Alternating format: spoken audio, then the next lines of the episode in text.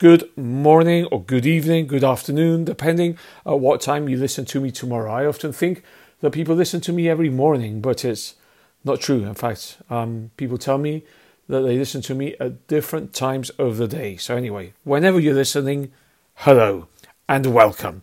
So, today, today is Wednesday, and today is the second day of February.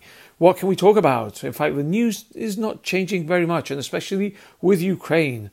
Mr. Blinken, Antony Blinken, has told his uh, Russian counterpart that the troops, the Russian troops, should, should pull back from the frontier with Ukraine. And Mr. Putin has said no. So basically, this is exactly the same. It's a repetition, una repetición. It's a repetition of what happened a week ago, a fortnight ago, two weeks ago, or three weeks ago. The situation is basically not developing. I think it's going to stay like this for a very long time. It's true that countries near Ukraine, for example, Romania is rearming, se están rearmando. These countries are rearming themselves just in case. But I think at the end of the day, the situation has been very similar and probably it will stay like this for a very, very long time.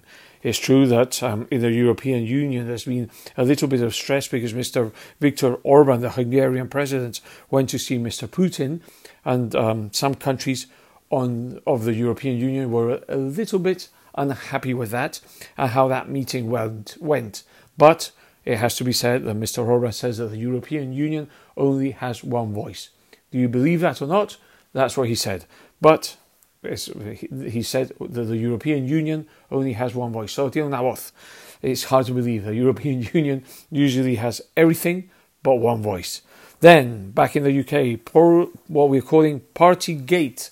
Party Gate is now that some people are suggesting that it was not Boris Johnson, it was his wife. Anyway, at the end of the day, it's the same. I imagine that um, he will resign uh, at some point or or not because as I as I said other days Mr. Johnson is an expert in getting away with things. Salirse con la suya, getting away with things. So let's see how this story develops. Then I saw in the Spanish press something I thought was quite fun.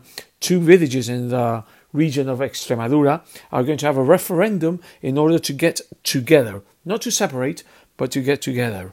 Don Benito and Villanueva de la Serena, two villages in Extremadura wanting to get together and make a big city. And this, I imagine, will give them more advantages. They will be the third, if, if the referendum works out the way they want it to, it will be the third biggest city in Extremadura after Merida and Badajoz. Referendum on the 20th of February. Let's see how it works out.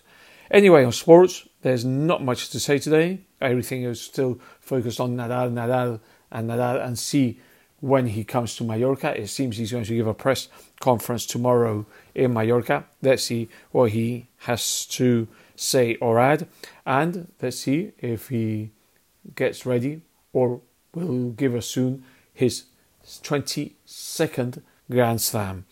Anyway, good to speak with you all, and we'll be in contact again tomorrow. Thanks, goodbye.